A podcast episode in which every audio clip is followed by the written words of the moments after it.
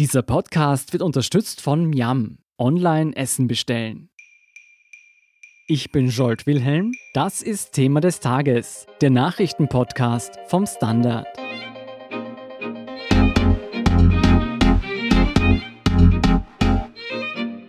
Die Bundesregierung will nach dem Corona-Lockdown mit einem großen Konjunkturpaket die Wirtschaft wieder ankurbeln. Auch Hilfen für Familien und Arbeitslose sind geplant. Insgesamt sollen 14 Milliarden Euro dafür locker gemacht werden. Wer von diesen Maßnahmen tatsächlich profitiert und warum das Paket auch viel Kritik erntet, erklärt Andreas Schnauder vom Standard. Andi, die Regierungsklausur von ÖVP und Grünen ist derzeit noch im Gange.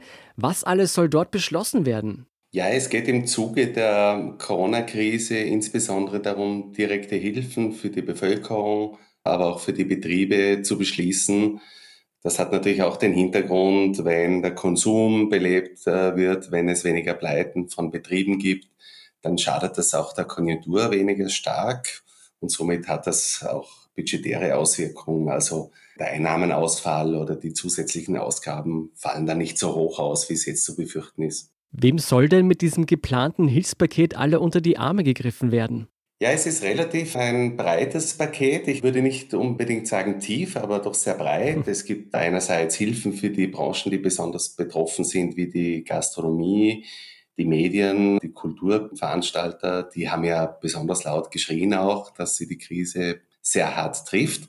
Darüber hinaus gibt es allgemeine Maßnahmen wie die Senkung der untersten Lohnsteuerstufe von 25 auf 20 Prozent. Dann gibt es auch noch eine Extrazahlung für Familien mit Kindern, pro Kind 360 Euro und auch eine Einmalzahlung für Arbeitslose von 450 Euro. Schauen wir das uns einfach im Detail an. Eine Debatte ausgebrochen ist über die Senkung der Mehrwertsteuer. Wieso eigentlich profitieren nicht alle davon? Nein, denn diese Maßnahme ist explizit als Hilfe für die Gastronomie, den Buchhandel, die Kulturveranstalter oder eben die Medien gedacht. Da wurde explizit von der Regierung gesagt, sie sollen diese niedrige Mehrwertsteuer, also die Senkung auf 5 Prozent, sollen sie gar nicht an die Konsumenten weitergeben. Mhm. Das ist insofern bemerkenswert, als die Preise ja nicht von der Regierung gemacht werden. Wenn jetzt beispielsweise der Wirt ums Eck das Krügel Bier um 50 Cent billiger verkauft, wird vielleicht der nächste Wettbewerber auch den Preis senken, damit nicht alle Kunden zum Konkurrenten gehen. Das liegt also im Ermessen des Unternehmens und ist somit seine Entscheidung. Das heißt, diese Maßnahme könnte im Endeffekt zu niedrigeren Preisen führen und den Unternehmen letztendlich doch nicht helfen. Ja, aber dann ist wieder der Vorteil, dass es den Konsumenten hilft. Hm. Ich denke aber schon, dass die meisten mal versuchen werden, die Preise nicht zu ermäßigen, um dann wirklich auch diese Hilfe in Anspruch nehmen zu können. Nur wenn irgendwo der Wettbewerb extrem intensiv sein sollte und jemand sofort anfängt, an der Preisschraube zu drehen, dann kann es natürlich auch in eine andere Richtung gehen. Mhm. Darüber hinaus wurden, wie schon angesprochen, die Einmalhilfen für Kinder und Arbeitslose angekündigt. Also Eltern bekommen für jedes Kind einmalig 360 Euro zusätzlich und Arbeitslose sollen einmalig 450 Euro bekommen. Speziell zu dieser Lösung für Arbeitslose gab es Kritik seitens der Opposition.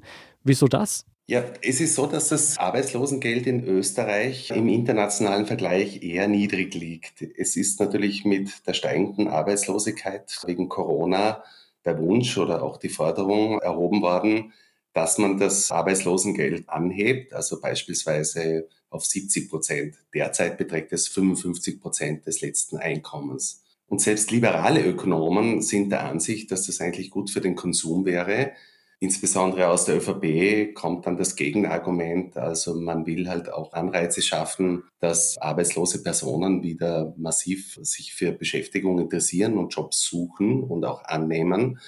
Aber da sagen auch Ökonomen, man könnte ja jetzt einmal auf 70 Prozent gehen und dann im Verlauf der Arbeitslosigkeit dann stufenweise den Satz oder das Arbeitslosengeld wieder zu reduzieren. Und im Vergleich dazu nehme ich an, wirken diese 450 Euro einmalig wie ein Tropfen auf dem heißen Stein.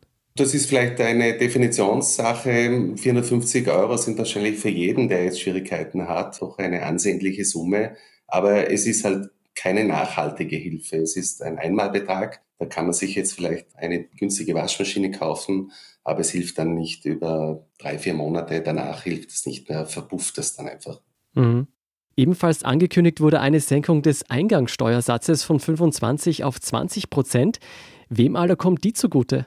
Ja, also die Senkung des Eingangssteuersatzes von 25 auf 20 Prozent kommt allen Steuerzahlern zugute, weil auch Gehaltsbestandteile von Besserverdienern betroffen sind.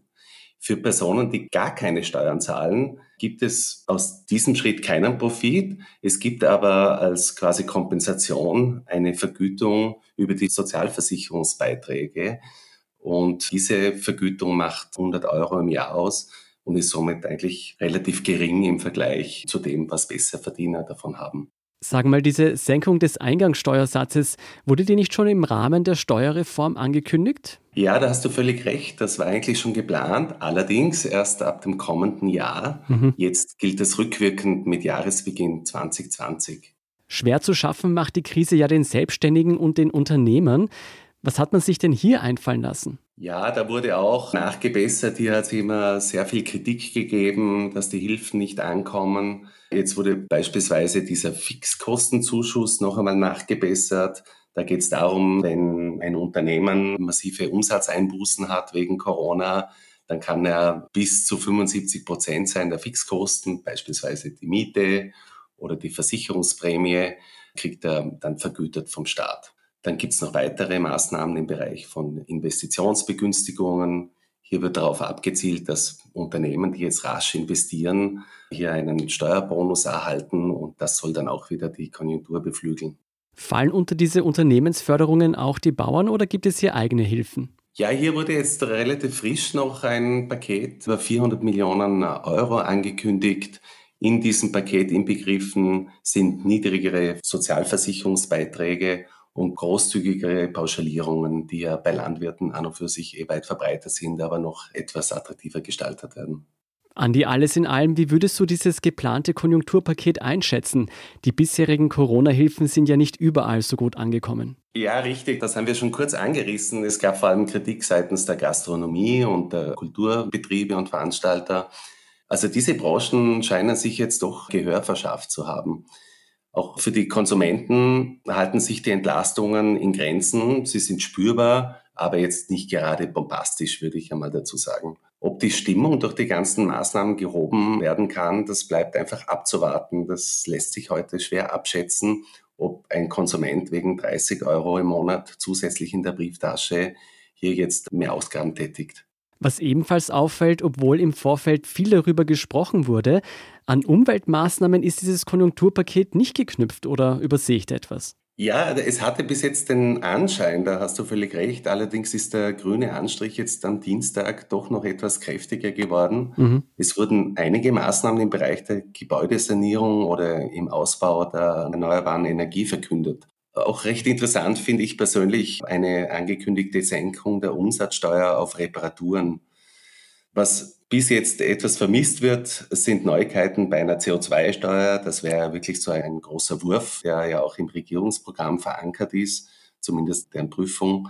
Das ist bis jetzt noch nicht verkündet worden, könnte allerdings im Laufe des Tages oder in den nächsten Tagen noch passieren. Das heißt, es ist möglich, dass sich auch noch eine stärkere grüne Handschrift bemerkbar macht. Ja, also wann ist noch nicht ganz klar. Offenbar ist die Regierung bei großen Anliegen wie bei der CO2-Steuer noch nicht so weit. Fairerweise muss dazu gesagt werden, Kohlendioxidbesteuerung ist jetzt nicht unbedingt eine Corona-Krisenmaßnahme, sondern eine Art Steuerstrukturreform, um das Abgabensystem stärker auf Nachhaltigkeit und Ökologie auszurichten.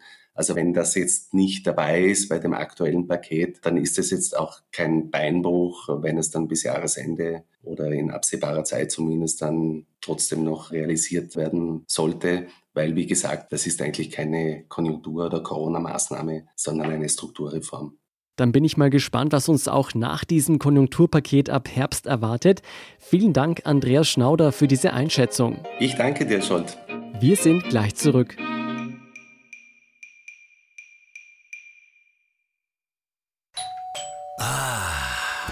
Der Klang, wenn die Leibspeise vom Lieblingsrestaurant ankommt. Und damit ihr auch in Zukunft liefern können, bestelle ich jetzt umso mehr. Jetzt heißt es Hashtag Zusammenhalten. Gemeinsam mit dir stehen wir unseren Restaurants bei. Bestell dein Essen online, lass es dir liefern oder hol's vor Ort ab oder kauf Gutscheine. Hauptsache, du unterstützt dein Lieblingsrestaurant. Eine Aktion von Miam. Weitere Infos unter www.miam.at. Und hier ist, was Sie heute sonst noch wissen müssen. Erstens, Einreisebeschränkungen für fast ganz Europa sind gefallen. Für die Einreise aus 31 europäischen Ländern gelten keine Auflagen mehr. Für Ankommende aus Spanien, Großbritannien, Portugal und Schweden gilt jedoch weiterhin die Quarantänepflicht. Zweitens, das US-Höchstgericht verbietet die Diskriminierung von homosexuellen Menschen am Arbeitsplatz. Der Supreme Court hat gestern entschieden, dass Arbeitnehmer nicht aufgrund ihrer sexuellen Orientierung schlechter behandelt oder entlassen werden dürfen. Der Entscheid kam durchaus überraschend, da die Regierung gleichzeitig den Schutz von Transmenschen zurückgenommen hatte. Und drittens, unterdessen bemühen sich große Internetkonzerne um die Bekämpfung von Rassismus. Einige Begriffe in der Websprache sollen deshalb geändert werden. Dazu gehören beispielsweise Blacklist und Whitelist. Diese sollen künftig Blocklist und Allowlist heißen. Wie schnell die Namensänderungen in den Programmen umgesetzt werden, ist aber noch unklar. Mehr dazu und die aktuellsten Informationen zum weiteren Weltgeschehen liefert Ihnen wie immer der Standard.at. Um keine Folge von Thema des Tages zu verpassen, abonnieren Sie uns bei Apple Podcast oder Spotify. Unterstützen können Sie uns mit einer 5-Sterne-Bewertung und vor allem indem Sie für den Standard zahlen. Alle Infos dazu finden Sie auf abo.derstandard.at und dst.at/supporter. Danke für Ihre Unterstützung. Ich bin Jolt Wilhelm, Baba und bis zum nächsten Mal.